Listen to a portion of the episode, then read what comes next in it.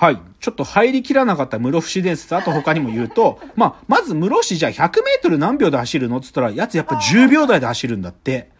だから100メートル走らせてもちょっと異常だし、そう。で、あとね、これね、まあ、冬のオリンピック競技のボブスレーってあるでしょ。ソリを押して、ぴょんって飛び乗るあれ。あれに、なんかあれ、まあ、あんまり競技人口も少ないから、日本代表候補をこう、なんか、こう、まあ、その予選があったっつうんだって。で、そこ室伏ちょっと行ってみるかっつって行ってみたんだって。そしたら圧倒的で、その、もうボブスレー協会が絶対に代表になってくださいと。けど、やっぱり室伏は、まあ、半万だけに集中したいからっつって、候補から降りたらしいんだけど、やっぱ異常、はい、押す力と走る力、両方すごいからさ。あとね、やっぱ室伏すげえのはね、室伏のね、握力ってね、測れないらしいよ。あの、よくある握力計って、マックスね、あれって127キロまでしかないんだよ。そうすると針がピーンって振り切れちゃうから。で、室伏やると、針がピーンって振り切れちゃって、壊しちゃって。それで、なんか、その、こう、ハンディングなんとかみたいな、あの、ギュッギュッって鍛える装置あるでしょ？あれとかも、室伏、あれってギューって最後まで握りしめられるやつもそれこそ130キロ以上ないとできないんだけど、むしろパチンって一発で、パチンって一発でやっちゃうんだって。だからもうその時点でね、あの、バネがバカになっちゃうんだって。だから、室伏の握力測れないんだよ、絶対に。とかね、あとはやっぱり室伏伝説極めつけは、室伏はね、生後4ヶ月で懸垂したっていうんだよね。そう。もうね、で、ひょっとすると生後1週間で腹筋もしたって説があって、あのね、名前を、コージーって呼ばれたら、こうね、横たわって寝てた赤ちゃんが腹筋してグーって起きたらしいんだよ。生後1週間で腹筋までしたっていう説もあるぐらい、やっぱ室伏伝説はちょっと異常なんですよ。っていう話やん。そうそうそう。で、でね、まあだからやっぱちょっと室伏はそういう意味でもまあ、後々考えたら伝説であるし、ちょっとナンバーワンとしての次元が違うんだろうと思いたいと。で、なんだけど、やっぱり僕が2002年に見た夢はね、というか、そのもう叶わぬなんだけど、本当の意味でね、やっぱり室伏バーサス大畑大輔。やっぱり、やっぱり唯一ね、室伏と対抗できる素材がいたとしたら大畑しかいなかったんだよ、あの時。で、そう。で、な、で、なぜあの時大畑は4種目しかエントリーしなかったのかというのは本当に悔やまれる事実だけど、でも、やっぱり大畑はさ、でもね、これやっぱ、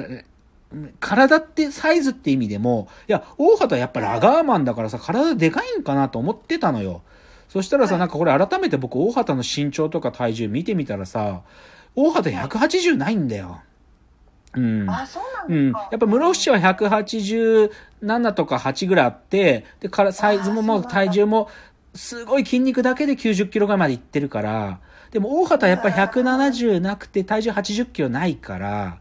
170、100 100 178ぐらいなんだよ、身長が。だそのサイズで室伏と、まあ、誤することはちょっと、やっぱ難しいと思うけど、でもやっぱり大畑も、なんていうか、日本ラグビー界における、いもうか過去ね、歴代の最強のトライゲッターですから。だって、大畑はそう、世界記録を持っていて、そのラグビーの、あそう国際テストマッチでのトライ数が69っていうこれはもう、もう、や、永遠に破られることのない異常な数字というか。だから、で、で、だからまだ日本ラグビーが今ほどやっぱ強くなかった。もうワールドカップ出てもはい、ボロ負けして全敗みたいな時代だよ、ええ大畑の時代っつうのは。でも、その中でもやっぱり一人気を吐き、世界に通用する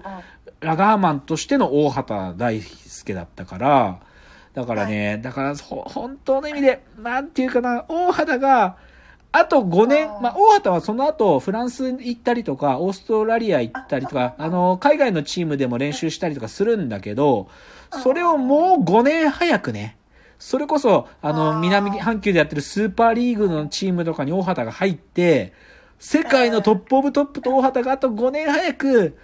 今と同じようにね、た練習できてて、で、その世界の連中と揉まれた大畑だったら、ひょっとしたらこの時の室伏とってはなんか思いたくなるっつうか、うん。だからそういう意味でもね、そう、うん。真の意味でのね、室伏 VS 大畑、そして大畑が、やっぱり最強だった時に、この室伏の、はい。本当の室伏とガチガチでやってほしかったなっていうのは、ちょっとね、こう悔いが残るというか、で、だからまあ、そういう意味でもね、まあ、僕は決着はついてないと、あえ、大畑のためにもね、うん。言いたいというか、やっぱり、ちょっとか、室伏は怪物すぎるからさ、ちょっと僕らの理解の想像をはるかに超えてるので、うん、でもやっぱり一人だけ強くてもやっぱさ、こう、伝説は生まれないからさ、やっぱり良きライバルがいてっつうので、そうそう。だまあちょっとね、まあちょっと今日の本題に入る前に、でももう少し考えておきたいのは、じゃあ、現代にこの室伏や大畑を超える器がいるかっつ話なんだよね。この室伏とか大畑クラスに身体能力がちょっとすごいと。でね、これ正直には結論言っちゃうといない。いない。今いないと思う。でも、素材として考えるならば、例えばね、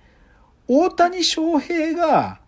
野球以外のスポーツもやったとしたら、あの人の身体能力だったら何かが起きる気がするよね。パワー系で、彼がスピードがどれくらいあるかはわかんないけど、でも瞬発力みたいなものを彼の体の資質で言ったら鍛えたらあるんじゃないかなと思うのが大谷。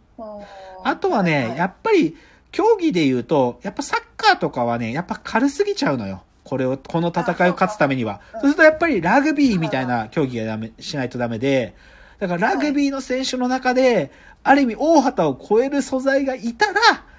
まあこの室伏大畑と同格というか。で、あとはね、やっぱりね、オリンピアン。オリンピックの純粋な種目に近ければ近いほど可能性はやっぱりあって、だから陸上競技とか、レスリングとか、あと体操とかね、この辺の本物。でも体操はね、どうしても体はちっちゃくなってっちゃうので、そうですね。そう、だから内村航平は素晴らしい、もう、で、史上最高の体操選手だけど、じゃあ、内村がこの戦いに挑めるかっていうと、やっぱり彼はトラトランポリンじゃねえや、飛び箱しかできないよ。だってやっぱ体操選手の体っていうのはそれぐらいアンバランスなんだよね。だって彼ら、あの、泳げないからさ。なんか。体のもう、でき、あ、水泳選手ね。水泳選手は、あ、なんていうか、持久力とか高いんだけど、やっぱりえ筋力、パワーっていう意味で言うと、ちょっと、やっぱり、劣るんだよね。う。ん。だから、そう考えると、そのオリンピアンじゃなくても、じゃあ、格闘とかボクシングの世界でどうかと。はいはい。でもね、格闘も、体のつき方としては、やっぱり重量系で、その俊敏性が失われちゃうんでね。だから、まあ、すっごい、もう、叶わぬ夢だけど、モハメド・アリとか、マイク・タイソンみたいな、ヘビー級なのにめっちゃ動き速いみたいな、あのクラスがいたら、可能性はあるんだよね。だから、アリ、アリとかタイソンだったら、ひょっとしたら室伏とごするかなっていう、そういう気ではあるけどね。なんかその、相相対する競技ですごい強そうそうだ。ね、そうそう。一人で。そうう。んでもね、まあまあ、そういう身体能力って意味ではそういうちょっと可能性はってあるんだけど、でもね、これね、うん一つ、でもこのスポーツマンナンバーワン決定戦で勝つためにはね、実はね、やっぱりね、賢さ。なんか、まあそれは頭がいい悪いじゃなくて、やっぱり、はい、こう、体を突き詰めていくときに、やっぱりええ、こう、ロジックとか、なんかいろいろなデータとか、そういうことをちゃんと自分で考えれる選手じゃないとダメだろうと思ってて、まあ、まず、室伏はさ、最もなんていうか、だって彼は博士号を取ってますからね。もそうもう大学教授ですから、彼は。あだから、室伏はもう頭もいいんですよ。で、その自分の、そのトトレーニング論っていうのが常にあって、はいそういう人なんですよ。うんで、大畑も、なんていうか、大畑はね、じゃあニュージーランドとかオーストラリア行った時にこ、その本場のラグビーやってる奴ら見て、こいつらラグビー下手やって言ったんだよね。で、それそれは大畑が言う、そのラグビー IQ が低いんだよ、向こうの連中は。だから、大畑か、大畑の視点からしたら、まあ、体っていう意味では強いけど、俺の方がラグビーは上手い。で、それからやっぱり奴は理論的にラグビーが見れてるっていう、だからそういう賢さがあるわけ。だからね、なんか、例えば今のプロ、プロ野球の世界だと、ななんていうか、筋力で、なんか順位付けすると、例えば今、阪神にいるけど、糸井とかね、ああとソフトバンクの柳田っていう、まあ、トリプルスリーができるような選手たちって、めっちゃ体強いんだ、あいつら。肩もめっちゃ強いから、一郎以上のレーザービーム投げたりするんだけど、でもね、奴らの弱点はね、あいつらね、頭が弱いんだよね、ちょっと。あまあ、柳田は、そ、そ、いや、柳田選手はちゃんと、いくつもあって、いろいろやってんだけど、糸井選手は有名な筋肉バカっていうか、糸井選手はね、天然なんだよね。だからね、多分天然ではこの室伏大畑の戦いには挑めないので、だから多少賢さもやっぱ必要だろうと。と。で、じゃあ、ここでやっと本題。でもね、はいはいはいでも、まあ、室伏大畑、そしてね、まあ、やっぱり、それとご、ごせたのは何はともあれ、ケイン小杉ですよ。だから僕はこれ三強と呼んでるんだけど、でもね、はい。この戦いに必要だったもの、いや、この戦いをもより盛り上げるために必要だった存在があると思ってて、何かっていうとね、これね、正直この2002年大会、この前はその再放送で見返して思ったけど、はい。室伏も、大畑はもい、ケインも、クリーンすぎるんだよ。なんていうか、えークリーン、もう、だから、なんつうの、インタビューしてもさ、不適なこととか絶対に言わないんだよ。謙遜してたりとか、いや、もう、あの、自分の、この次の一、なんか、死に集中するだけですとか、なんか、あ相手をリスペクトするコメントなの。やっぱり、すごい、む室伏さん強いんで、心してかかりたいですとか、そうやなんだ。でも、やっぱりね、競技って、勝負だから、心理戦を戦う上でね、別にクリーンである必要ないわけ。なんか、それこそ相手の心を揺さぶる、しかも、なんか、ダークな存在でもよくて、つまり僕は、この戦いにヒールが必要だったと思ってるんですよ。